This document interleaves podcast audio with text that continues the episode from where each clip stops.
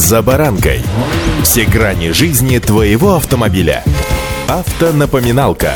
Комментарии экспертов. Советы по обслуживанию автомобилей в программе «За баранкой». Год, когда, казалось, в нашей стране все остановилось, закончился. Точнее, ушел в историю, мы его пережили, переживали и живем дальше. Автобизнес встает на рельсы, хотя правильно было бы сказать на конвейер. Как следствие, станция техобслуживания увеличивает свои обороты. С вами Забаранка Александр Карпов. Здравствуйте. Автомобильные факты.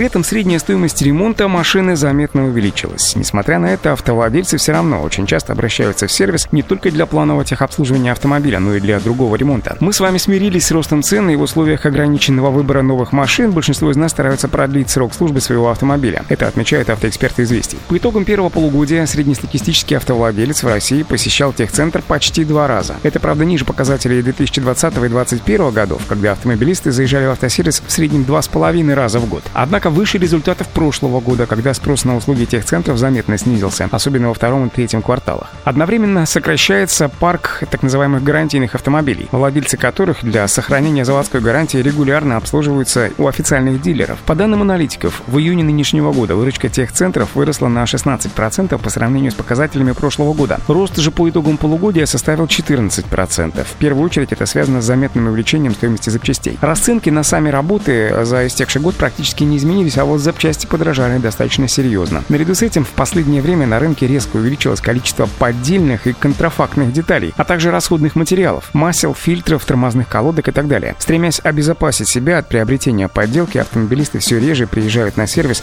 со своими запчастями. Автомобильные факты.